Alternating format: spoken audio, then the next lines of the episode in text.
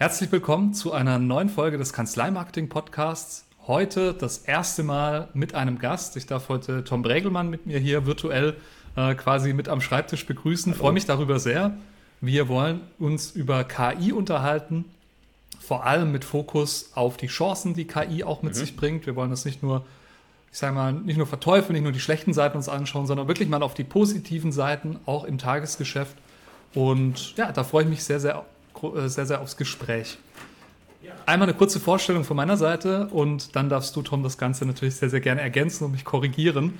Ähm, du bist Rechtsanwalt bei Anerton und beschreibst dich auf deiner LinkedIn-Seite äh, mit dem Satz im Prinzip, I'm an international business lawyer working in uh, Restructuring with a focus on technology. Mhm. Und mir bist du in der letzten Zeit besonders aufgefallen, in den letzten Wochen und Monaten, eben mit diesem KI-Bezug, ähm, mit Projekten äh, wie KI in Kanzleien.de und du arbeitest, äh, wenn ich es richtig gesehen habe, auch an einem Online-Kurs für Rechtsanwälte zu dem Thema ChatGPT.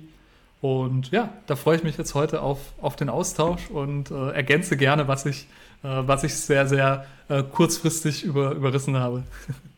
Ja, ähm, vielen Dank erstmal, äh, dass ich dabei sein darf. Ähm, wir duzen uns schon, ne? oder muss ich noch sagen, Herr Klingel? Nein. Sehr, sehr gerne äh, duzen, ja, sehr, sehr gerne. Ja, prima. Also, ähm, äh, lieber Sebastian, also ich bin sehr gerne hier dabei. Danke, dass du mich auch vorgestellt hast. Ähm, wie soll ich sagen? ich war mal General Counsel in einem Unternehmen, das mit äh, einer sehr starken Software, die manche KI genannt haben, oder wo man gesagt wurde, ähm, das ist jetzt Machine Learning, das hier benutzt wird, also eine Art von Variante von KI. Die Begrifflichkeiten brauchen wir vielleicht heute gar nicht zu klären. Manche Leute sagen ja, also der Erfinder des Wortes KI, künstliche Intelligenz, Artificial Intelligence, McCarthy hat mal gesagt, wenn es nicht funktioniert, nennen wir es KI. Sobald es gut funktioniert, nennen wir es Software oder wir nennen es gar nicht mehr. Also ich habe in so einem Unternehmen als General Counsel gearbeitet und habe später im Beck Verlag mit Markus Kaulatz, der ist Partner bei CMS, ein Handbuch äh, AI und Machine Learning auch herausgebracht. Schön ist, wenn man ein Handbuch herausbringt, dass man noch so viel lernt, denn du musst ja die ganzen anderen Beiträge äh, reviewen und angucken. Ähm, das war also auch eine, eine gute Zeit. Und ich habe einige Mandanten in dem Bereich, schon seit langer Zeit, äh, werden auch immer ein bisschen mehr da berate ich dann jetzt nicht immer, nicht immer direkt zu KI, sondern auch manchmal zu anderen Themen. Also wenn dann bekannter, also ein Mandant hat dann sein Unternehmen nach Kanada verkauft. Da stellten sich dann eher schöne Fragen der Beurkundung des, der Apostille, aber äh, habe äh, in dem Bereich zu tun und versuche ähm, immer wieder neugierig zu sein.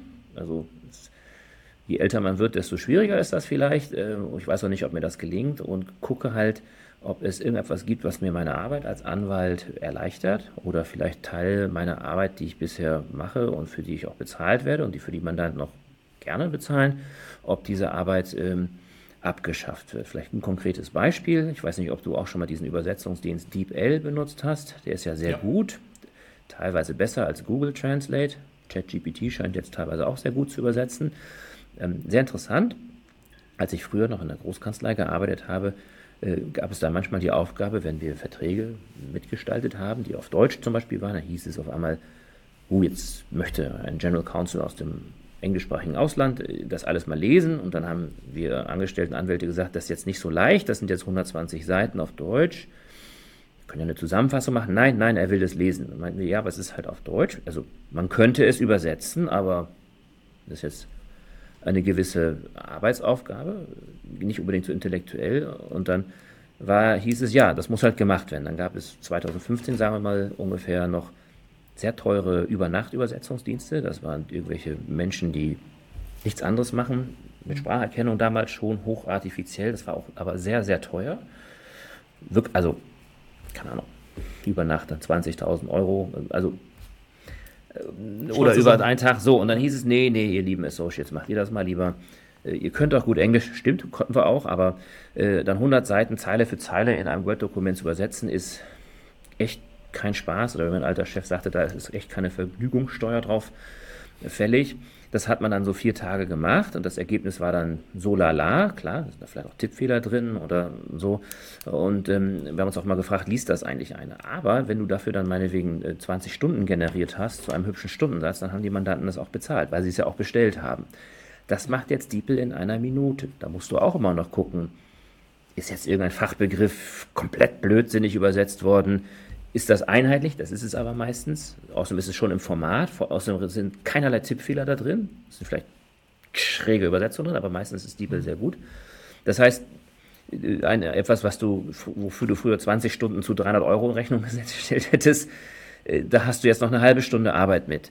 Und äh, DeepL ist im Prinzip ja auch Machine Learning. Da würde man sagen, okay, dieser Teil der anwaltlichen Arbeit, nämlich der Gebrauchsübersetzung für Verständnisfragen, nicht jetzt zum Nachweis irgendeiner offiziellen Sache, da brauche ich immer noch eine beeidigte Übersetzung und so, von einem vereidigten Dolmetscher, das ist weggefallen. Aber dem jammert jetzt aber auch echt niemand nach, dem weint niemand eine Träne nach. Und das ist es, was mich interessiert. Wo sind Sachen, die ich machen muss, die auch tatsächlich im Moment nur Anwälte und Anwältinnen machen können? Stellt man immer wieder fest, gewisse Sachen können die Mitarbeiter und Mitarbeiterinnen, die wunderbar sind, nicht machen, weil du doch irgendwie mit dem Verständnis des zweiten juristischen Staatsexamens da so mit so einem Kohärenzblick drauf gucken musst, passt das, stimmt das? Ähm, ähm, weil du auch die Gespräche geführt hast mit den Mandanten. Ähm, da ist viel Schönes bei, was man gerne macht, aber da gibt es eben auch Potenzial, ähm, äh, Sachen so ähnlich wie DeepL äh, maschinell machen zu lassen, vorbereiten zu lassen, sodass du dann eigentlich drauf gucken kannst. Was das dann für die Ausbildung von jungen Juristinnen und Juristen heißt und was das heißt für die Abrechnung, können wir uns ja gleich drüber unterhalten. Aber mhm, äh, danach schaue ich halt und ähm, da ist jetzt einiges ins Rutschen gekommen. Definitiv, ja.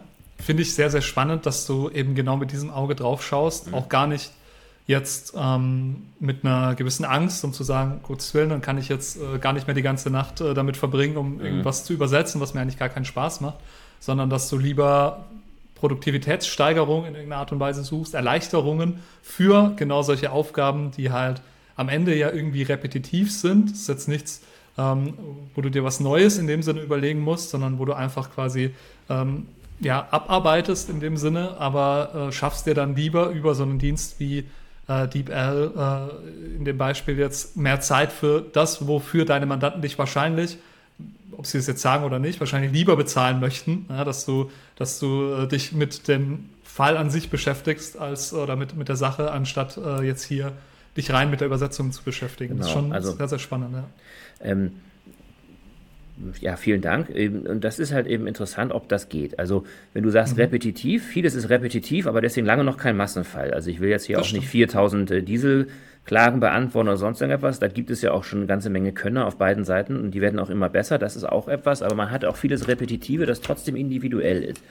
Ähm, für mich, also was ich mir wünschen würde, ist, wenn viele Sachen so einfach wären, halt wie die Rechtschreib- und Grammatikkontrolle in Word. Da würde ja auch keiner sagen, wie kannst du die denn benutzen? Ist das nicht Kennzeichenspflichtung? Du pflichtig, du täuschst da über deine äh, Rechtschreibkompetenz. Ich kann eigentlich noch ganz gut Deutsch in Wort und Bild und, äh, also sag mal so, ob mein Stil jetzt so gut ist, mal die Frage, ob ich so verständlich schreibe, aber normalerweise mache ich keine Rechtschreib- oder äh, Grammatikfehler. Ähm, nur in der Eile ähm, oder wenn man äh, immer wieder editiert, kann es eben sein, dass man äh, Sachen nicht mehr so sieht, weil man den Text auch schon häufig gelesen hat, gerade am Bildschirm äh, korrigiert das Auge sozusagen mit und wenn da noch ein N fehlt oder das mit einem S, es müsste mit zwei S geschrieben sein, das übersieht man. Ältere Kollegen sagen dann manchmal, dann druck es noch aus und korrigiere es nochmal, das macht aber, glaube ich, kein Schwein mehr. Ähm, äh, da ist es natürlich sehr schön, wenn am Ende äh, eine Kohärenzprüfung drüber läuft und äh, einfach nochmal vorschlägt, Vorsicht, hier vor Sondern schon wieder das Komma vergessen. Weiß ich natürlich, dass das da regelmäßig hingehört. Ähm, äh, und äh, das möchte ich mir eigentlich bei vielen anderen Sachen auch wünschen. Davon geht jetzt, glaube ich, die Welt nicht unter. Und ähm, äh, davon, damit wird jetzt aber die Welt aber auch nicht gerettet. Aber es wäre aber sehr schön. Ob es dann Datenschutz und andere Probleme gibt, ne? äh, gerade Microsoft Teams oder Office ist ja immer wieder in der Kritik der deutschen Datenschutzbehörden. Und die einen sagen dann, oh, die sind zu kritisch, die anderen sagen, Microsoft ist so, so blöd, die, die geben nichts, ähm, ähm die äh, geben Daten weiter. Da würde ich sagen, das müssen die Behörden und auch die Unternehmen wirklich klären, aber das sind eigentlich äh, sinnvolle Tools. Und da kommt man dann jetzt zu so etwas wie Bing Chat oder ChatGPT oder jetzt auch BART, noch nicht freigeschaltet. Ähm, die sind, ähm, die können da sozusagen eine weitere Stufe darstellen, dass äh, es besser funktioniert oder dass man Zeit spart. Habe ich auch viele Beispiele. Genau, nach denen wollte ich dich gerade fragen, bevor wir dann später gerne nochmal zum Thema Datenschutz äh, und anderen Risiken oder, oder Problemen, die vielleicht noch gelöst werden müssen, äh, kommen. Ähm, aber jetzt wäre erstmal meine Frage, was sind so aktuelle Beispiele, was sind solche äh, Aufgabenstellungen, wo du schon ja, damit experimentiert hast und nicht nur damit experimentiert hast, sondern eben erfolgreich auch schon äh, ja, Arbeiten gefunden hast, bei denen du dich unterstützen lassen kannst, wo du sagst, das ist nicht nur für mich, sondern es kann auch für andere hilfreich sein. Ähm, wie setzt du das Ganze im Alltag ein? Ja, ja also wenn man sich klar macht, dass jetzt zum Beispiel diese neuen äh, Dialogsysteme äh, oder Chatbots keine äh, per se keine Suchmaschinen sind, sondern Textverwandlungsmaschinen, mit denen ich Text eigenen Text erweitern, ändern, anders fassen kann, mit dem ich anderen Text, meinetwegen Gerichtsurteile, juristische Aufsätze oder Sachverhaltsdarstellungen untersuchen oder verändern kann. Ähm, äh, wenn man sich das klar macht, dass es eigentlich darum geht und nicht jetzt unbedingt ähm, äh, diese Dinge wie ein Orakel zu fragen äh, oder wie dieser verrückte Anwalt in New York, der dann einfach seine Schriftsätze von ChatGPT hat schreiben lassen, ohne es zu überprüfen, wo man sich ja mal klar machen muss, das ist ja nur herausgekommen, weil in den USA eben solche Schriftsätze äh, öffentlich sind. Äh, und wo man sich auch klar machen muss, dieser Anwalt hat vermutlich genauso irre mit den normalen juristischen Datenbanken äh, herumgefuhrwerkt und anscheinend auch nicht überprüft, ob irgendwie alles so passt. Also das muss ja ein Meister des Blind- und Fantasiezitates sowieso gewesen sein. Äh, jetzt ist es halt rausgekommen. Ähm, wenn man sich das klar macht, dass äh, Textassistenten sind, dann wäre natürlich bei der einen Seite den KI-Euphorikern oder Propheten dann ein Aufstöhnen da, dass sie sagen, oh, das ist aber mir zu wenig. Und die anderen würden sagen, äh, das ist immer noch zu schlimm. Ich finde das aber eigentlich brauchbar. Also das kann, ja. da ich jetzt als, ähm, ich bin zwar Volljurist und theoretisch könnte ich immer unter jede Norm selber subsumieren und mir immer überlegen, was richtig ist, so funktioniert es ja aber nicht, sondern ich versuche ja, mich anhand der herrschenden Meinung entlang zu hangeln. Warum tue ich das? Auch an der herrschenden Rechtsprechung. Ich tue das aus den Gründen des Haftungsrisikos, wenn ich als Anwalt nicht im Rahmen der obergerichtlichen Rechtsprechung berate, muss ich das dem Mandanten offenlegen und sagen, wir haben hier ein, ein Risiko, das wir komplett verlieren vor Gericht. Also das ist aber manchmal notwendig, weil du sagst, die Richter haben falsch entschieden oder die Rechtslage hat sich geändert. Ähm, das heißt, du versuchst ja als Anwalt, das meine ich jetzt nicht negativ, du bist schon konformistisch. Das nennt man aber auch Rechtssicherheit. Ne? Man will natürlich dass gleiche Fälle gleich entschieden werden im Zivilrecht und im Strafrecht und im Ölrecht. Und um zu äh, wissen, was ist denn jetzt eigentlich äh, die Rechtslage, muss man sagen, sobald es nicht ein ganz simpler Fall ist, ist das nicht so leicht zu beantworten. Das nervt ja dann manchmal die Mandanten, die Verbraucher und auch Unternehmen, wo sie sagen, wieso ist denn die Antwort so schwierig? Wo man sagen muss, naja, das Gesetz sagt halt nur so und die Rechtsprechung mal so, mal so und ihr Fall ist jetzt irgendwie anders. Trotzdem versuche ich natürlich, äh, mich zu orientieren, was ist denn bisher textuell so da. Das ist das eine. Aber Jura ist ja nicht nur äh, Texterfassung oder Erfassung der Rechtslage anhand von Rechtsprechung und Literatur, sondern auch ähm, Sachverhaltserfassung. Ne? Also was ist eigentlich passiert? Was ist eigentlich das Problem? Mandanten kommen zu dir. Da weißt du schon mal, irgendwas muss ja los sein. Aber so wie wenn man zum Arzt geht entdeckt der Arzt irgendwie noch was anderes und sagt, sie liegen ja schon halb im Sterben. So kann es halt auch bei den Anwälten sein. Die Leute kommen zum Anwalt und der sagt, das ist ja sehr interessant. Das ist aber eigentlich gar nicht ihr Problem. Sie haben noch ein anderes Problem. Das heißt, du bist, guckst mit deinem komischen Juristenblick auf das, was man dir erzählt, was man dir schickt, was du liest oder was du so hörst im Telefonat oder in Gesprächen und dann merkst du irgendwann, okay, hier ist ein juristisches Problem, das hat aber noch folgende Vor Folgeprobleme. Und das ist jetzt nicht Upselling wie beim Bäcker, ne? weiß nicht, kaufen Brötchen und sagen, sie wollen sie noch einen Kaffee. Ne? Ja. Das, das, genau. das machen Anwälte ja vielleicht auch, aber so ist das nicht gemeint, sondern du hast natürlich auch eine, nicht unbedingt eine Fürsorgepflicht, aber eine Aufklärungspflicht im Rahmen deines, deines, deines Mandatserhältnisses, wo du sagst, also wir können das jetzt hier so klein machen und das hatten wir auch besprochen, kostet 1000 Euro, aber ehrlich gesagt, haben sie ein ganz anderes Thema. Und äh, wenn ich sie dazu beraten soll oder wenn wir das also auch ähm, in den Griff kriegen wollen, äh, muss es um andere Sachen gehen oder ich muss jemand anders empfehlen. Ich bin ja auch nur auf gewisse Bereiche spezialisiert.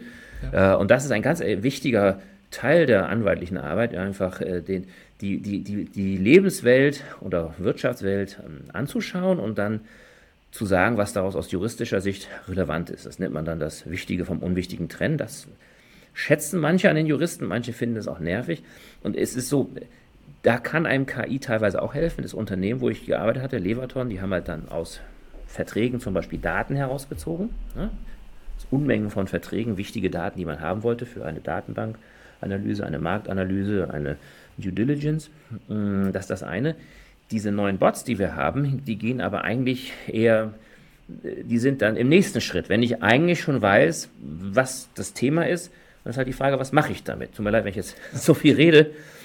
Und du hast halt häufig das Thema, du findest dann, du weißt, wie die Rechtslage ist, du hast Urteile gefunden, Rechtsprechung, Literatur, und dann hast du natürlich deine menschliche Kreativität. Du hast aber auch immer ein Darstellungsthema. Du musst dem Mandanten zum Beispiel erstmal darstellen, bevor du zu seinem Problem kommst, so ist die generelle Rechtslage. Oder du musst in einem Prozess sagen, also deswegen ist meine Klage zulässig. Du hast also auch da Teile, wo du sagst, da müssen wir drüber hinweg. Das ist so wie wenn ich, weiß ich jetzt nicht, an die, an die irgendwo hinfahre in, in, in, Urlaub oder so, da muss ich mich also auch durch einen blöden Bahnhof quälen oder sonst irgendwas. Also gewisse Sachen, da musst du, irgendwelche Schwellen musst du überschreiten, obwohl die eigentlich langweilig sind, gehören aber dazu und sind auch wichtig. Und da können dir dann solche äh, modernen Plattformen bei helfen, zu sagen, okay, ich habe ja einen Aufsatz, ich habe ein Urteil, ich kann jetzt aber nicht in meinem Schriftsatz dieses Urteil auf drei Seiten abschreiben, sondern ich brauche das eingedampft in einem Absatz und dann zitiere ich es. So. Und das ist bisher sehr langwierige Arbeit, ist auch intellektuelle Arbeit. Das kann jetzt ein Bot für dich machen. Das ist interessant. Das ist schon mal was wert. Das stimmt. Also quasi auch so das Thema Zusammenfassung, sei es jetzt einfach generell für die eigentliche, also für die eigene Arbeit, um sich einen schnellen Überblick über verschiedene Sachen ähm, erstmal geben lassen zu können. Äh, natürlich das immer gegen zu checken, aber auch dann, klar, wie du sagst, um was zitieren zu können und selbst jetzt nicht irgendwelche äh, tausendseitigen Dokumente im Prinzip oder, oder zehn reichen ja auch schon äh, zusammenfassen zu müssen. Ja. Ein mhm. Punkt, den du äh, vorab gesagt hast, ja, ähm, fand ich auch ganz interessant. Ähm, Mandanten kommen äh, zu dir, ähm, haben ein Thema mitgebracht mhm. und dir fällt dann auf, ja, das ist schon ein Thema, aber eigentlich geht es um was ganz anderes. Genau. Als kleiner Einschub, das ist auch was, was mir äh, jetzt so im, im Alltag des Kanzleimarketings ganz oft äh, auch, auch vorkommt. Viele würden gerne Marketing machen für die Themen, die ein Mandant braucht oder machen sollte. Aber man sollte erstmal da ansetzen, was der Mandant denkt, was er denn braucht oder was er, ja, was er will. Na klar. Das ist äh, tatsächlich sehr, sehr spannend, ja, genau. Gut zuhören muss man natürlich auch. Das ist eigentlich auch das Ideal von jedem guten Anwalt, jeder guten Anwältin. Aber natürlich hast du auch ein Thema, äh, wenn du irgendwann sagst, boah, das, das, das ist jetzt äh, nicht, nicht so wichtig oder so. Ne? Also man will natürlich nie Stimmt. irgendeinen unterbrechen, ganz und gar nicht. Ähm, aber ähm, äh, trotzdem ist es so, dass man äh, natürlich, ich meine jetzt nicht, dass man Zeit sparen will, sondern äh, man will sich auch nicht, äh, sag mal so, in Probleme verstricken, die nachher keines sind. Das ist, ähm, das gibt Punkt. es manchmal, ne? dass du sagst, okay, ja.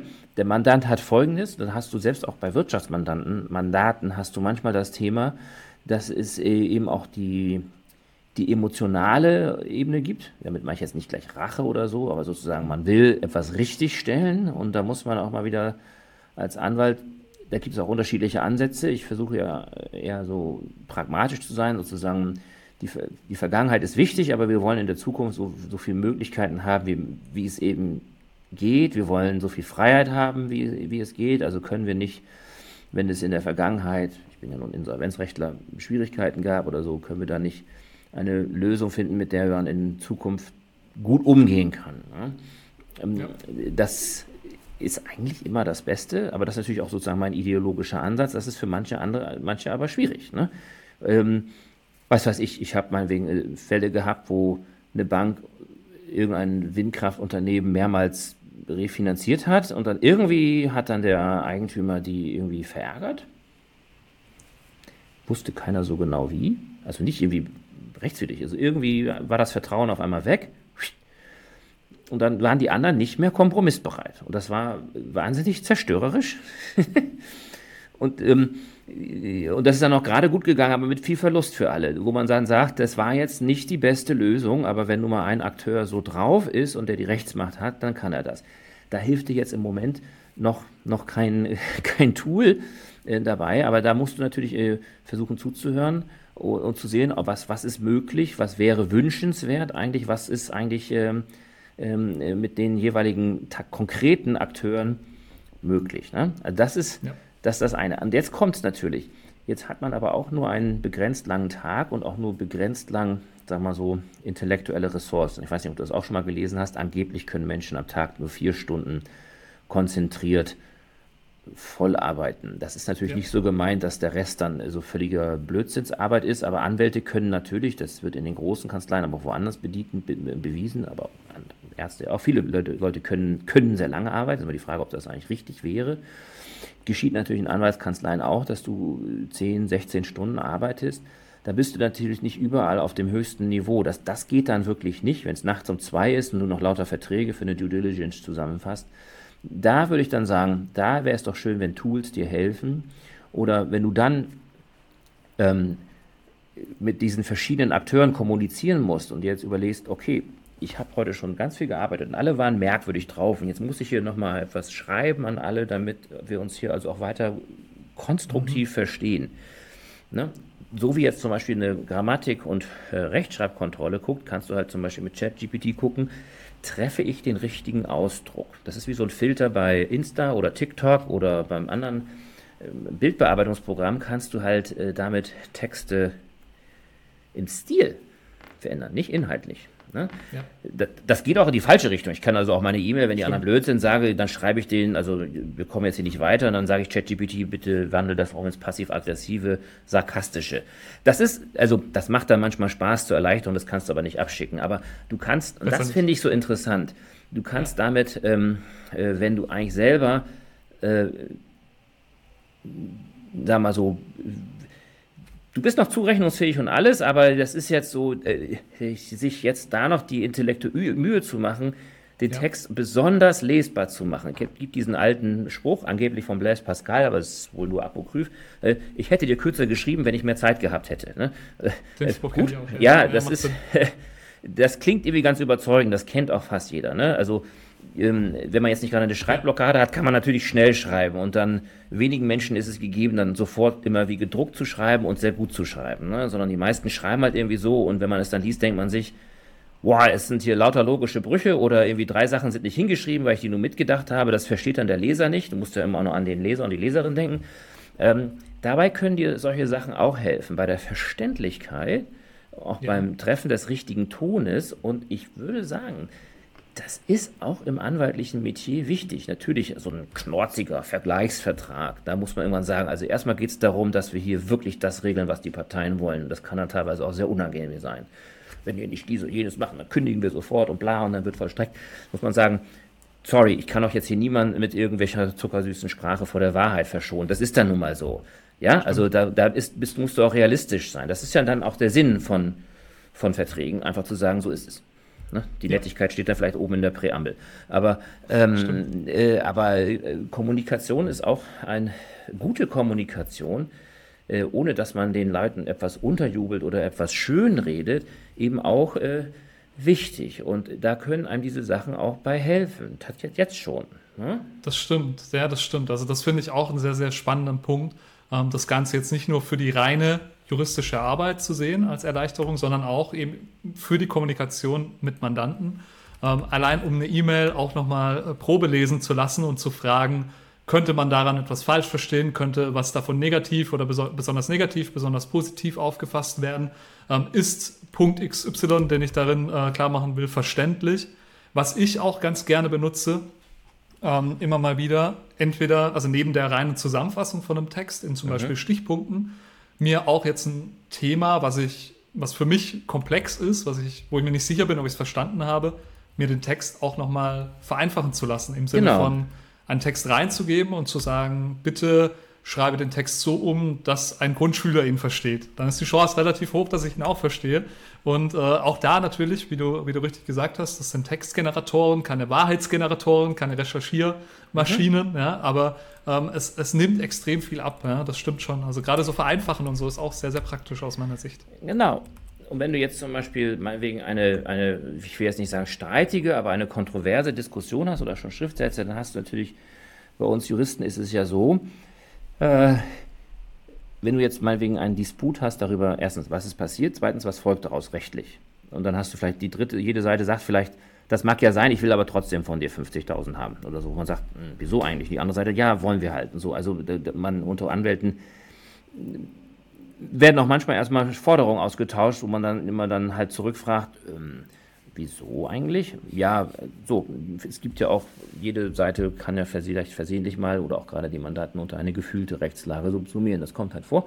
So, und jetzt ist halt dann die Frage, wenn ich zum Beispiel eine, ein Schreiben der Gegenseite habe, da werden Ansprüche geltend gemacht, ne, weiß ich jetzt, äh, zeige dem Mandanten. Ne, und dann sagen wir, okay, das haben wir schon besprochen, das, das, halt, das stimmt halt alles nicht. So, äh, ähm, dann kann ich natürlich zurückschreiben, nein.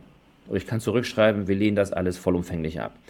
Das, das hilft aber irgendwie keinem. Ne? Wir wollen ja auch überzeugen. Ne? Und wenn wir den anderen sagen, nö, dann kriegen wir irgendwann einen Mahnbescheid oder irgendwann eine Klage. Und das, dann, das ist ja dann sinnlos. Da haben wir ja äh, vielleicht unnötig ähm, Gerichtskosten produziert, wenn man es auch vielleicht die, die, Hälfte hätte klären können. Oder vielleicht sogar alles oder den, aller, den allergrößten Teil. Das ist sehr häufig so. Das ist aber ähm, ähm, mühselig und so. Und wenn ich jetzt zum Beispiel von der Gegenseite eine E-Mail habe mit fünf Bullet Points, wo die folgendes behaupten, XYZ und so so so und dann ähm, muss ich natürlich eine Antwort darauf schreiben.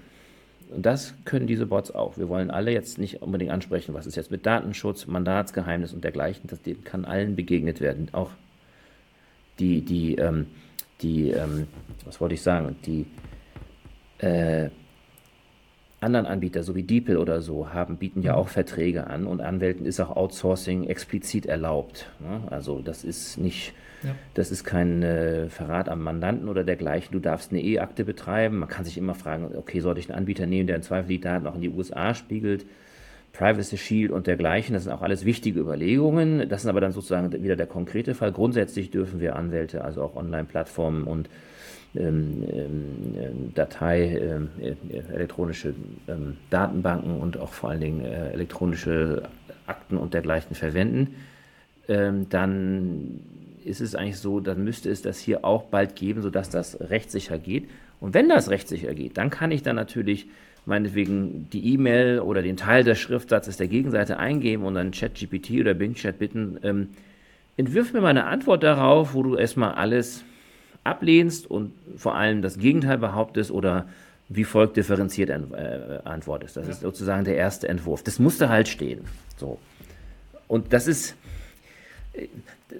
das würdest du als Mensch auch nur machen. Das ist jetzt nicht automatisches Sprechen, aber es ist, das, ist so, das ist so aus der Logik der, der, der Interaktion. Ich kann natürlich auch äh, lateral sagen, ich antworte da gar nicht drauf, sondern ich antworte mit was ganz anderem und erwische dich auf dem falschen Fuß. Das würdest du aber äh, vielleicht mal im, im, im, Telefonat oder so machen, aber äh, for the record musst du natürlich, gerade auch im Prozess, wenn du zum Beispiel allen Beweisangeboten nicht äh, geantwortet hast oder so, hast du vielleicht was zugestanden, du musst also auch teilweise höllisch aufpassen. Äh, da helfen diese Sachen jetzt auch schon zu sagen, na gut, ähm, die anderen behaupten, sie hätten einen Auskunftsanspruch aus folgenden Gründen nach der Datenschutzgrundverordnung und dann entwirft mir doch jetzt mal bitte einen eine Seite, wo dargelegt wird, warum das erstmal nicht so ist. Ja. Da muss ich das natürlich selber noch mit Rechtsprechung und allem Möglichen unterfüttern. Aber das geht dann jetzt sehr schnell und das ist sonst, äh, das ist teilweise langweilig, das selber zu schreiben. Und es ist auch ja. vielleicht nicht immer gut. Und äh, dann würde ich sagen, wenn es halt eh, weil es nicht der spannendste Teil ist, auch nicht so gut ist, dann kann es definitiv der so mittelgute Bot machen und dann kann ich es halt verbessern. So wie ich sonst vielleicht einen Textbaustein aus einer Datenbank nehme oder so. Also würdest du dann in dem Fall meiner These in dem Sinne zustimmen, ähm, ein Mandant hat auch mehr davon, wenn du dir roh Gerüste schreiben lässt, zum Beispiel in Form so einer Antwort, ähm, wo die Antwort jetzt erstmal zu 80 Prozent von einem Bot kommt, noch nicht fertig ist. Du musst sie dann nur noch unterfüttern, wie du gerade gesagt hattest, mit, mit Argumenten, mit Urteilen, mit Rechtsprechung. Ähm, hast dir aber, ich sag mal so, 80 Prozent des Rohgerüsts gespart und kannst dann die Zeit komplett auf diese äh, Suche von passenden Argumenten, von Urteilen und so weiter verwenden, genau. äh, wo du sonst nur einen kleineren Teil für die, äh, dafür gehabt hättest. Ob es jetzt schon 80 Prozent sind, da würde ich jetzt sagen, manche Leute würden protestieren, never äh, ja. so viel. Ich würde sagen, das kann unter Umständen auch schon möglich sein, hängt dann also auch von der Länge ab. Ich sage natürlich auch mal wieder, damit kriegt man jetzt nicht eine Revisionsschrift vom BGH in Strafsachen oder den Klimabeschluss vom Bundesverfassungsgericht geschrieben, wo du noch viel kreativer und intensiver schreiben musst. Aber wenn wir über das Alltägliche reden, dann würde ich sagen, das kann einen ganz erheblichen Teil, 80 Prozent, ich würde sagen 40 Prozent, selbst 20 Prozent wären gut, wo Klar. du dann halt sagst, okay, jetzt steht es da, vielen Leuten fällt es leichter, einen Text zu editieren, als selber zu schreiben, ja, beim eigenen Schreiben wird man, ähm, sag mal so, man muss auch, wir, wir sind heutzutage ja auch leider so abgelenkt. Ne? Hier klingelt was, da eine WhatsApp, hier kommt noch was rein und so. Ähm, äh, und es ist, es gibt unterschiedliche äh, Menschen. Manche Leute können dann trotzdem wahnsinnig konzentriert arbeiten, andere nicht. Generell würde man sagen, man muss in einen Flow kommen und in dem man sich wohlfühlt und dann hat man alles äh, flimmert im Verstand, alles funkelt und dann weiß man so, so und jetzt mache ich, einen, mache ich meine juristische Argumentation fertig und auch warum kann ich das dann, weil ich das ganze Lästige schon erledigt habe. Zum Beispiel, ich mache manchmal äh, gläubige Insolvenzanträge, also wenn ein wirtschaftlicher Kunde ein Bankdarlehen nicht bezahlt und es fällig ist und alles andere scheitert, dann stellt man einen Antrag beim Insolvenzgericht. Da sind sehr viele Formalia drin. So. Die sind auch echt wichtig, aber also, und, und, du musst. Äh, ja, also das ist immer sehr schön, wenn die erledigt sind. So, und dann kann man ähm, nochmal ganz anders schreiben. Wenn einem. Teilweise musst du immer noch auf Dokumente oder so beziehen, das kann jetzt ChatGPT oder so nicht. Aber wenn ich natürlich sage, ähm, hier, das ist die Story, ich habe hier gewisse Fragmente, so machen zum Beispiel bekannte Insolvenzverwalter von mir, die haben dann gewisse Text, Fitzelchen äh, vom Sachverhalt, das geben die in ChatGPT ein, macht ihnen dann einen schönen äh, Sachverhalt für das Insolvenzgutachten oder den Insolvenzplan. Das ist halt sehr schön, wenn eine Menge der, der Sachen aus dem Weg geräumt sind, dass du dich konzentrieren kannst und diese berühmten vier Stunden dann dafür nutzen kannst und nicht in diesen vier Stunden aus lauter Einzelheiten, Häckselstücken, hier Handelsregister, da Darlehensvertrag oder sonst irgendetwas zusammengetragen hast und ähm, dann irgendwie die Konzentration nachlässt. Das ist, äh, ist schon so. Und das, das finde ich eigentlich nur gut. Und mh, hm, da am Ende muss es aber immer noch ein Mensch verantworten. Also diese Befürchtung, am Ende kommt der KI-Richter oder der KI-Anwalt und alle verhandeln miteinander. Das halte ich für, äh, also das werden die Maschinen nicht leisten. Und selbst wenn wir sozusagen behaupten würden, sie würden es leisten, würden sie es immer noch nicht leisten. Das, man kann sich das bei gewissen Sachen vorstellen. So Versicherungsschadensabwicklung. Ne? Also irgendwas ist passiert, Autounfall oder sonst irgendetwas. Und dann anfragen die Versicherung, zahlst du es? Versicherung sagt, nö, Standardfall, ich zahle nur die Hälfte. Da muss ein bisschen verhandelt werden oder so. Und alle sagen sich dann, okay, wollen wir jetzt hier noch ein Sachverständigengutachten haben oder nicht? Hängt auch vielleicht immer von der Schadenshöhe ab. Und wenn es gewisse äh, Levels nicht erreicht, würde man sagen, es ist jetzt effizienter, sich zu einigen, anstatt jetzt hier noch alles aufzuklären. Da würde ich sagen, lass das doch irgendeine Art von automatischer Verhandlungssimulation machen. Das müsste eigentlich gehen. Ähm, aber da sind die Sachverhalte auch häufig standardisiert. Du weißt, was für ein Automodell das war, du weißt ungefähr, wo der Unfall war, du weißt, was der Neuwert oder der Reparaturwert war, weil du das auch nachgucken kannst. Aber weiß ich nicht, wenn jetzt ein Unternehmen verkauft wurde, stellt sich nachher raus, es war doch pleite und nach zwei Monaten nach Verkauf stellt es Insolvenzantrag, dann zu überlegen, okay, wer hat ja eigentlich wen getäuscht, die anderen wollten halt keine Due Diligence machen, äh, da wüsste ich jetzt nicht, wie mir da ein Bot bei helfen sollte, wenn ich lauter menschliches Verhalten, das dann partiell in irgendwelchen elektronischen Kommunikationen gespeichert ist, aber teilweise müsste man auch die Leute befragen. Das, das sehe ich nicht. Ne? Und jetzt, wenn so ein Bot dann halt meinetwegen einen Schriftsatz zu 50 Prozent geschrieben hat, musst du es ja doch lesen. Also ich bin ja auch arbeitsteilig unterwegs. Also äh, wenn ich mal vor Gericht bin, arbeite ich auch mit einem Litigator zusammen. Also ich habe da einige sehr gute Kollegen. Die schreiben wahnsinnig schön und auch sehr gut. Und natürlich muss ich es dann halt auch noch verstehen, wenn sie das schreiben. Ähm, aber was die dann meinetwegen zivilprozessual begründen, da würde ich jetzt die Fußnoten nicht nachgucken. So ist dann schon das Vertrauen. Das ist natürlich auch gefährlich, wenn ich dann den Schriftsatz unterschreibe. Ne? Also ist da die Frage, kann ich denen vertrauen? Ab einem gewissen Level muss es sein. Also Du, hast gar nicht die Zeit. Ne? Ja, Nein, klar. Äh, und äh, dann die Arbeitsteilung in der Kanzlei oder übergreifende Kanzleibereich muss dann so gut sein, dass es funktioniert. Ist ja bei Flugzeugen auch so. Stimmt. Da greifen alle ineinander an. Am Ende verantwortet Boeing oder Airbus auch, dass das Flugzeug fliegt und so, klar. Und am Ende, wenn es dann doch abstürzt, dann muss auch vielleicht einer gefeuert werden, haftet auch vielleicht persönlich, aber äh, du kannst nur noch arbeitsteilig äh, durch gewisse andere Sachen, äh, durch Qualitätsmanagement letztendlich sichern, dass es funktioniert, Stimmt. weil niemand mehr alles nachgucken kann. Es geht nicht. Und das ist natürlich im juristischen Bereich auch so. Nur das ist auch schon ein Problem ohne Bots. das, das ne? stimmt definitiv. So, ja, ja, ne? Und insofern, die Bots machen es jetzt, könnten es schwierig, viel, viel gefährlicher machen, weil sich dann vielleicht Leute fahrlässig darauf verlassen. Aber wenn du mal ehrlich bist, ich weiß ja nicht, wie sehr du dich mit den juristischen Datenbanken in Deutschland beschäftigst, die sind ja alle inhaltlich sehr gut, die haben fantastische Inhalte, gerade was Literatur angeht. Was Rechtsprechung angeht, sind Juris und Beck eigentlich total mager. Weniger als 5% der Rechtsprechung enthalten sie. Da können die aber nichts für, weil der Staat so wenig hergibt. Nur deren Suchfunktionen sind abscheulich. Sie sind nicht gut. Ja? Ich könnte noch viel, ganz andere Wörter benutzen, aber ich bin ja freundlich. Ja, und ich, da bricht auch kein Zacken aus der Krake. Äh, also es ist so, die, das ist denen auch bekannt. Das ist auch teilweise anscheinend mit juristischen Urteilen und Rechtsprechung nicht, nicht so einfach.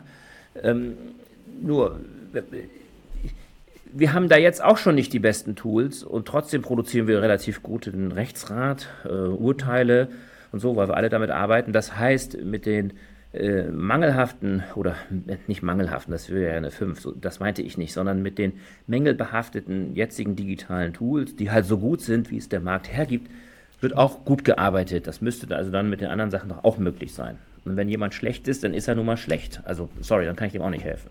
Ja. Dann wird es aber auch rauskommen, dann haftet der im Zweifel. Man kann es nicht immer aufs Tool schieben, das stimmt. Ähm, nee, hab, nein, echt nicht, genau. In vielen Fällen geht es, geht es einfach nicht, genau. Ich habe auch das Gefühl, dass ähm, viele solche Tools so ein bisschen belächeln und sagen, hey, ich habe da mal jetzt was gefragt, habe gesagt, schreib mir da mal einen Vertrag, eine Datenschutzerklärung, was weiß ich. Aber da waren ja so viele Fehler drin. Also viele mhm. versuchen so zum Beispiel ChatGPT zu betrachten als, äh, das müsste vollumfänglich alles verstehen, lösen können, dass ich so gut befinde. Aber ich glaube, man sollte das gar nicht als quasi allwissende äh, KI-Gottheit betrachten, sondern ich sehe seh das viel eher so als eine sehr, sehr fähige Assistenz, ähm, die mir auch dann antwortet, wenn ich mal irgendwie eine Nachtschicht einlege ähm, und mir sehr, sehr gut vorbereitet. Also quasi äh, gar nicht als äh, die, die Lösung für alle meine Aufgaben, sondern einfach eine sehr, sehr gute Vorbereitung. Ja? Genau. Und ähm, deswegen ähm, ja, sollte man es vielleicht aus meiner Sicht auch gar nicht zu ja, die Erwartungshaltung ist oft eine falsche, glaube ich. Ne? Genau. Ähm, was, ähm, was, das, was das Tool angeht. Es ist eher ein Werkzeug, eher, eher eine Zuarbeit vielleicht auch. Ja. Es ist eine Zuarbeit und dann muss man sagen, es kann aber jetzt schon leistungsfähig sein, wundersamerweise. Mhm. Und äh, wenn es heißt, die Dinge halluzinieren, also erfinden etwas, da sagen ja manche, Halluzinationen sollte man nicht sagen, das würde schon dem Ganzen unterschieben, es sei intelligent und es ist ja eigentlich nur Wahrscheinlichkeitsrechnung und auch äh, von Halluzinationen zu sprechen, anthropomorphisiert das. Es hat aber nichts mit Intelligenz zu tun, sondern es ist einfach nur ein sagen wir mal, irritierendes Dialogsystem. Das ist das eine, dass es viel Falsches auswirft, aber das ist auch bei jeder juristischen Datenbankrecherche auch so. Da kriege ich auch immer, wenn ich was eingebe, eigentlich immer regelmäßig 100 Ergebnisse, von denen taugen 30 überhaupt nichts. Man fragt sich eigentlich immer wieder, wie ist das möglich, dass das überhaupt angezeigt wird. Ähm, das Thema ist aber trotzdem, dass diese Systeme wie ChatGPT oder Bing Chat, aber auch BART etwas über automatische Sprache oder automatisches Denken ent, enttarnt haben und für allgemeine Nutzer gebräuchlich machen. Und das ist ganz witzig. Ich weiß nicht, ob du noch dichtest, aber jeder Mensch hat ja mal vielleicht so eine Phase, wo man dichtet. Und da ist der Reim so ein Tool zum Beispiel oder beim Limerick so ein Reimschema. Und wenn du dich zum Beispiel so an gewisse Ordnungen hältst oder im juristischen an den Gutachtenstil oder Urteilsstil, der Stil oder die sozusagen die die zwingenden Vorgaben bringen dann Gedanken hervor, die du vielleicht eigentlich sonst nicht gedacht hättest. Das ist ganz merkwürdig. Und genauso ist es, wenn ich was hinschreibe, eine Argumentation, ich meine, ich denke beim Fall, ich habe eine Lösung, mhm. so ist es, dann schreibe ich es hin, verbessere es, irgendwann merke ich, das funktioniert nicht. Das überzeugt niemand. Ja, ich habe zwar gedacht, dass es so stimmt, aber wenn ich so hinschreibe, ist es schwach. Ja, das heißt, äh, das Schreiben, das Gliedern, das Schreiben ähm, beeinflusst auch tatsächlich wieder unser Denken oder lockt auch Sachen aus uns hervor, von denen wir vielleicht ganz überrascht sind, dass es so ist. Nur die größten Dichterinnen und Dichter sind, glaube ich, immer in der Lage und auch nur mit größtem Aufwand, den Automatismen der Sprache mh, zu entkommen. Das hat aber auch seine Vorteile. Ähm, äh, das erleichtert teilweise das Denken. Das ist gefährlich, vielleicht ist es gar kein Denken, aber zum Beispiel wie Juristen, wir gliedern gerne. Ne? Das, das nervt die Nicht-Juristen manchmal. Die kommen mit irgendeinem unstrukturierten Sachverhalt an, dann sage ich erstmal, okay, wie viele Leute waren da eigentlich? Ja? Und wer ist, also, was ist die Muttergesellschaft, was ist die Tochtergesellschaft? Okay, Herr Meier, war der Geschäftsführer oder war der Gesellschafter? Äh. Man sich sagt, was stellen die Leute solche blöden Fragen? Ja, ich versuche es halt erstmal in, meinetwegen in Personen und Sachen zu gliedern. Ne? Also juristische Personen, Menschen, was war deren Organstellung oder so. Ne? Ähm, da kommt man teilweise mit so Standardfragen schon ziemlich weit und dann merkt man, okay, Herr Mayer durfte das gar nicht, der war ja nur Gesellschafter und gar nicht Geschäftsführer. Vielleicht war er ein faktischer Geschäftsführer. Also da, das produziert dann so weitere Fragen. Und jetzt kommt äh, ChatGPT, Bing Chat, aber auch Bart, die können gliedern. Ne? Die, die sozusagen, wenn ich die dann meinetwegen frage, ähm, bei folgendem Problem, wie würde man eine Darstellung machen, die das ganze Problem anspricht? Und ähm, wie soll ich das denn sagen?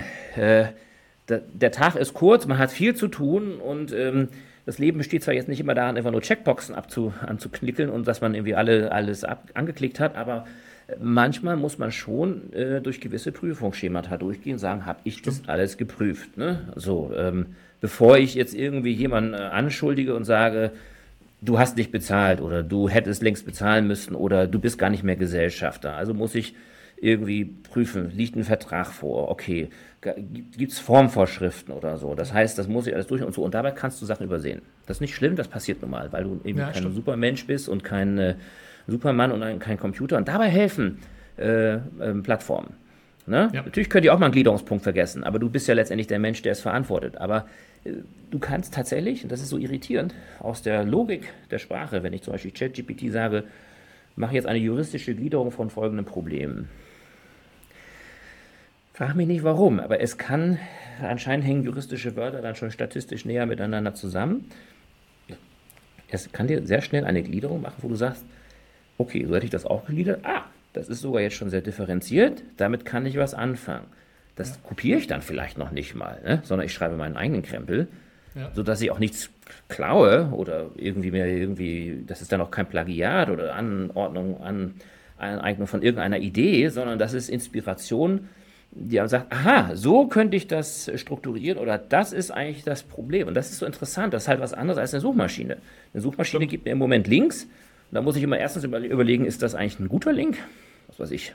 Auch da musst du ja prüfen damit. Ja, bei einer Anwaltskanzlei, da erzählen die mir irgendwas zu, weiß ich nicht, äh, Vererbung von Bitcoins. So, wo ich sage, das ist ja ein interessantes Thema, aber woher weiß ich denn, dass diese Kanzlei davon Ahnung hat? Da kann ja jeder was. Mit das Internet, Richtig. solange das jetzt nicht irgendwie einer unterbunden hat, wegen irgendwelcher Rechtsverletzung, würde ich sagen, da kann ja alles Mögliche stehen. Also ich muss ja da auch immer überprüfen, ist das eine reputierliche Quelle? Und selbst wenn es eine ist, haben die da vielleicht trotzdem Blödsinn geschrieben. Und das leisten ja jetzt heutzutage auch schon viele Menschen nicht, sondern gucken sich genau. an, was im Internet ist. Und dann ist halt immer auch die Frage, okay, die schlagen dann vor, dies oder jenes zu machen. Hm, überzeugt mich das? Da bin ich dann schon wieder in dem Geschreibsel von jemand anderem drin. Das ist ja manchmal auch notwendig, und wenn es nicht anders geht und ich, oder wenn ich einschätzen kann, das ist jetzt eine super Quelle, Riesenkanzlei im Insolvenzrecht, CMS, ne, die schreiben da was Tolles, wo ich sage, ich hätte es jetzt auch nicht besser geschrieben.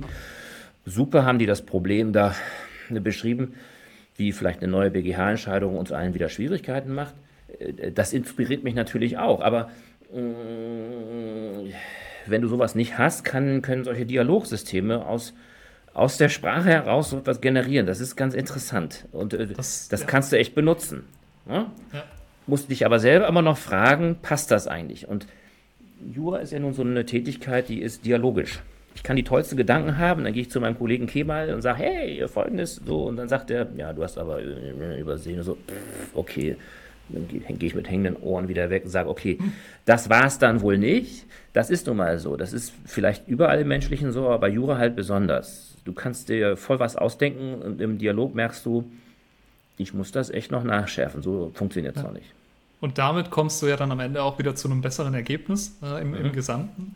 Und genau dafür nutze ich tatsächlich auch ganz gerne zum Beispiel ChatGPT als, als Brainstorming, ohne dass ich dann quasi jetzt irgendjemand anderen ablenken muss. Ja, der, der, äh, wenn Stefan gerade ähm, an, an Texten arbeitet und ich jetzt Ideen habe und brainstormen möchte äh, und ihn dann komplett von der Arbeit abhalten äh, würde, äh, kann ich jetzt auch einfach mal hingehen und ähm, ja, ChatGPT benutzen, um einfach mal so ein paar Ideen mir reinzuholen. Ideenfindung, Brainstorming, kann ein paar Sachen reingeben, kann nachfragen ähm, was denkst du, habe ich bei dieser Liste vergessen? Was würdest du noch ergänzen?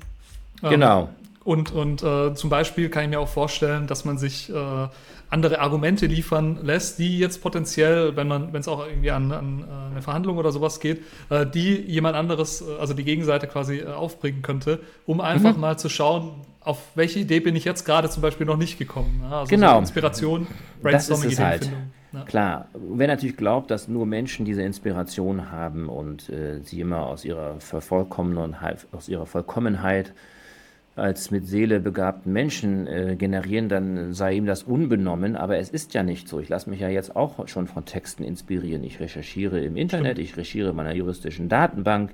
Ich habe ähm, eben auch Jura studiert, da musste ich auch sehr viel lesen. Natürlich musste ich auch Fälle lösen, aber ich musste auch immer meine Argumentation in irgendeiner Weise präsentieren, entweder im Aktenvortrag mündlich oder sonst schriftlich. Und ich musste, also im Staatsexamen sieht man dann nur seine Note und nicht die Korrektur, aber ansonsten vorher, wenn man Klausuren geschrieben hat, hat man auch immer die Korrektur gesehen und da hat man ja gesehen, ob man irgendwie richtig lag. Vielleicht hat man auch mal ein Lob bekommen, hey, toll.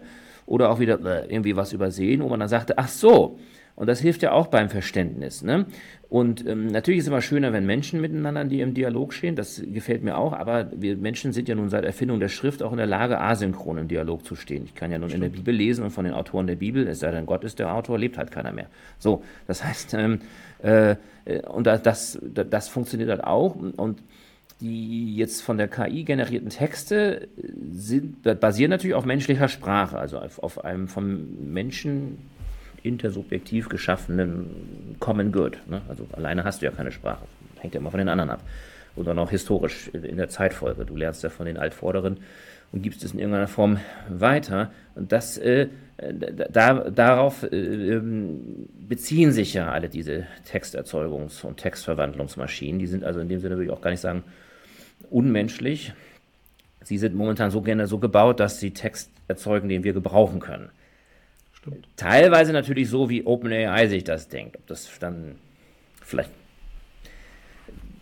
wer würde ein anderer Anbieter dafür sorgen, dass was anderes rauskommt? Du weißt, Elon Musk kommt da mit seinem Truth GPP, das ist natürlich eher polemisch gedacht. Von angeblich, angeblich sei dann OpenAI irgendwie schon zu, keine Ahnung, was Elon Musk dann da wieder doof fand, das ist dann vielleicht auch nicht überzeugend, aber natürlich ist es so, wenn große Unternehmen äh, viel Sprache monopolisieren, hast du immer ein Thema. Das ist aber auch schon jetzt ein Problem. Back Online in Juris ist ein Duopol oder ein Oligopol. Du hast die großen naturwissenschaftlichen Verlage, Elsevier, Rottes Klüver.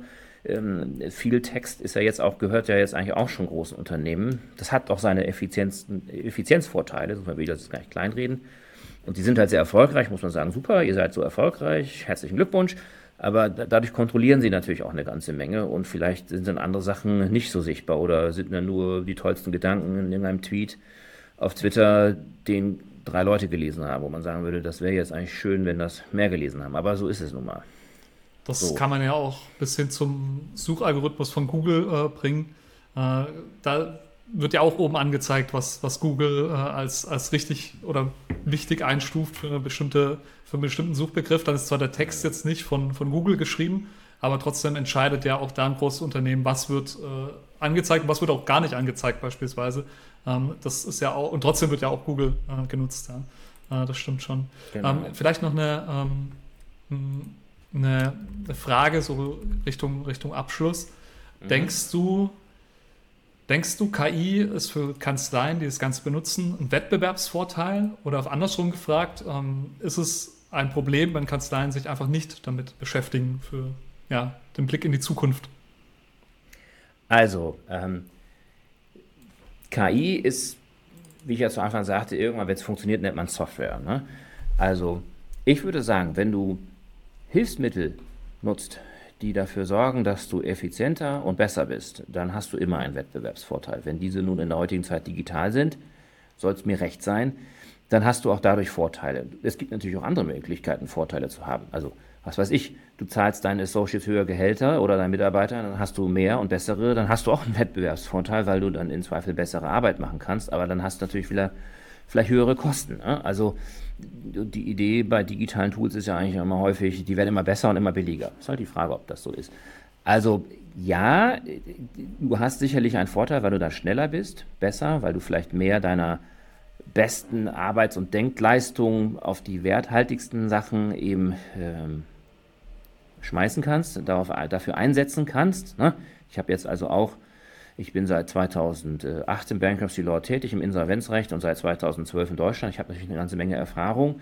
Da sehe ich natürlich manche Sachen relativ schnell und sage, okay, wenn das so ist, dann äh, solltet ihr diese Woche noch zum Insolvenzgericht gehen. Aber wenn die dann sagen, okay, kannst du uns das bitte auch aufschreiben, wir brauchen das als Beschlussvorlage für die Geschäftsführung, äh, das ist natürlich aufwendiger. Natürlich würde ich das dann auch gerne aufschreiben und das ist natürlich ein Unterschied, ob ich dann jetzt zehn Stunden dafür brauche oder eine. Ist natürlich kein Unterschied, wenn die Mandanten eh alles bezahlen. Dann ne? kann ich dann sagen, okay, zehn Stunden, Stundensatz, keine Ahnung, irgendwas Hohes.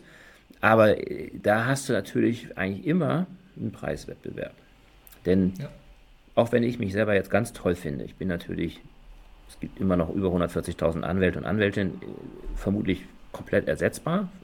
Das heißt, wenn jemand auch ungefähr so gut ist und auch eine Empfehlung bekäme und billiger wäre, dann würde der das Mandat bekommen. Und auch da sind mir Leute gucken auf die Kosten, ist doch klar. Ne? Das heißt, ähm, wenn du zum Beispiel jeden Vertrag immer noch von Hand entwirfst, äh, immer neu und dir alle Klauseln neu ausdenkst, weil du keine Vorlagen nimmst, dann brauchst du halt sehr lange und du kannst halt andere Sachen nicht machen und du langweilst dich auch vielleicht bei dieser Arbeit. Also werden andere mehr machen und auch vielleicht auch mehr Spaß bei der Arbeit haben. Also klar, also ja, jeder, der das äh, gut einsetzt, ist jetzt banal sozusagen, Petitio Principi, ich sage es ja schon, also jeder, der es vernünftig und gut einsetzt, sollte eigentlich einen Wettbewerbsvorteil haben. Jetzt ist es ja so, die Anwälte werden immer weniger das finden manche schade und sagen, oh, es gibt weniger Zugang zum Recht. Ich glaube, eine ganze Menge Vertreter der Anwaltschaft, auch wenn sie es nicht zugeben, jubeln vielleicht insgeheim, weil sie sagen, hey, da haben wir alle genug zu tun, ist doch schön, es gab immer viel zu viele. Das war jedenfalls früher mal die Klage über die Anwaltsschwemme. Früher haben Anwaltsvertreter auch häufiger gesagt, äh, es gibt zu viele und äh, dann, werden, dann haben wir alle nicht genug zu tun. Das Thema ist jetzt eigentlich wohl gegessen. Wir werden alle genug zu tun haben. Aber das ist natürlich auch die Frage, ähm, können wir äh, davon gut leben? Anwälte ist ein freier Beruf, also müssen wir auch davon leben können und können wir natürlich auch gut beraten. Wäre ja schön, wenn wir mehr Leuten, ob nun Privatmenschen, Verbrauchern, Unternehmen, in kürzerer Zeit besseren Rat geben können, ohne dass wir verhungern. Also Win, Win, Win, dann kann es ja eigentlich nur gut werden. Ne? Ähm, ja, so.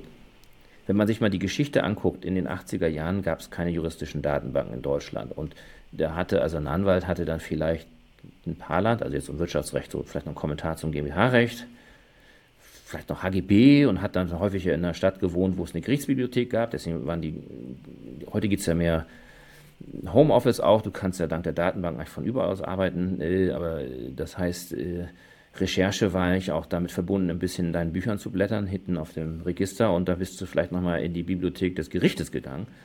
Ähm, und hast vielleicht von BGH-Entscheidungen erst irgendwie ein halbes Jahr später gehört, wenn die mal in der NJW veröffentlicht waren, hast dann also vielleicht ein halbes Jahr lang noch zum alten Recht beraten, das der BGH längst hm, aufgegeben hatte, aber hat halt noch keiner gewusst, weil niemand hatte die über Social Media oder LinkedIn oder so von der neuesten merkwürdigen Entscheidung des BGH oder Superentscheidung des BGH gehört.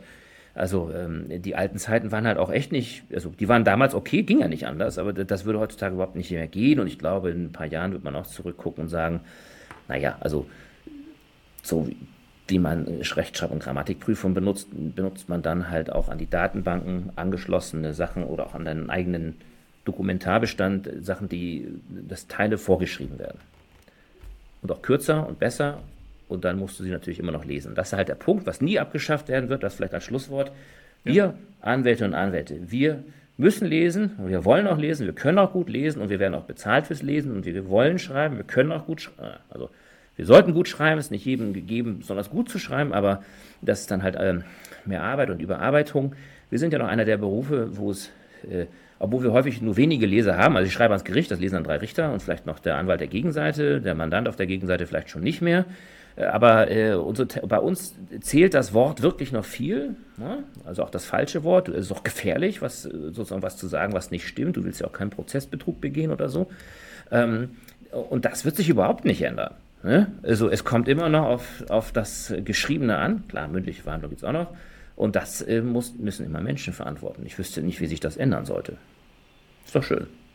Das ist schön, ja. Das heißt, du machst ja. dir gar keine äh, Gedanken darüber, äh, dass du irgendwann nichts mehr zu tun hast. Äh, es könnte mhm. sich halt ein bisschen ändern, dass du, äh, dass sich dein Alltag ändert, dass sich die Arbeitsweise ändert, aber das war ja schon immer der Fall, das wird auch immer der Fall sein. Klar. Und das muss ja auch gar nicht schlecht sein, wie du vorhin auch schon erklärt hast. Das wenn man sich ja auch sein, überlegt, dass die Sachen wegfallen, die man gar nicht so gerne macht. Wenn du überlegst, alle Autos sind ja im Prinzip rollende Handys. Ja, sind alle mit dem Internet, wenn man so will, ja im Prinzip ja. live verbunden. GPS haben auch immer mehr Informationen über das gesamte Auto. Äh, dann hast du auch so eine sonstige Kontrolle. Du kannst eigentlich bei vielen Verkehrsunfällen, würde ich sagen, mittlerweile ziemlich gut festlegen im Rahmen der Rechtslage. Du hast ja immer so ein gewisses Halterrisiko, ähm, ähm, wo du sagst, das ist jetzt klar, wer den Unfall verursacht hat und man kann auch genau ausrechnen, wie hoch der Schaden ist. Warum soll das jetzt nicht, abgesehen davon, dass man Versicherung sich nicht selber, den, den Versicherten nicht selber vertreten, dass da könnte man mehr größer automatisiert abwickeln. So, Das kann natürlich sein. Und dann kann es sein, dass es in dem Bereich weniger Anwälte gibt, aber es wird auch da immer noch Anwältinnen und Anwälte geben, die das dann nämlich beaufsichtigen. So. Alright? Definitiv. Ja, ja. Definitiv. Vielen Dank, okay. das war sehr, ja, sehr, sehr gerne. Ich kann jedem nur äh, empfehlen, der sich für das Thema interessiert und ich würde jetzt mal unterstellen, äh, jemand, der die komplette Folge angehört hat, der wird sich für das Thema interessieren. Äh, kann ich nur nahelegen, äh, dir auf LinkedIn zu folgen, ja, Tom Regelmann. Äh, du bist da sehr, sehr ja, nah am Zahn der Zeit und äh, mhm. berichtest da sehr viel, du experimentierst auch sehr viel und äh, da bekommt man sehr viel mit. Ich denke, LinkedIn ist ein guter Kanal, um ja auch mit dir in Kontakt zu treten oder auch dir einfach zu folgen und mitzubekommen, was in deiner Welt so passiert, oder? Das ist nett, lieber Sebastian. Ne? Also ich habe da viele Freunde, wo wir Sachen diskutieren. Ich gewinne auch da Mandanten darüber, ist natürlich auch klar. Wir sind da alle nicht ganz interesselos, aber es macht trotzdem irgendwie Spaß, denn ähm, wie gesagt, ich kann mir in meinem Kopf immer alles ausdenken und dann denke ich, ich habe immer recht, aber äh, in Interaktion mit anderen merkt man, hm, es ist vielleicht doch differenzierter. Klar wird man vielleicht auch manipuliert durch den LinkedIn-Algorithmus, das ist wahr. Aber wo werden wir nicht manipuliert? Und sozusagen, wenn ich das weiß, kann ich äh, mir immer überlegen, gefällt mir das jetzt oder, oder nicht? Wäre ja auch schön, wenn Google mir andere Links geben würde. Ne? Also äh, ja. das ist nun mal die Welt, in der wir leben. Versuchen wir darin gut zu leben und selbstbestimmt und aufgeklärt. Hm? Ja, richtig. Das Wichtigste ist einfach, ja. sich äh, bewusst zu sein und äh, mit allen Sachen einfach ja, bewusst umzugehen. Vielen Dank. Alright. Vielen Dank. Und bis zum nächsten Mal vielleicht. ja, bis bald.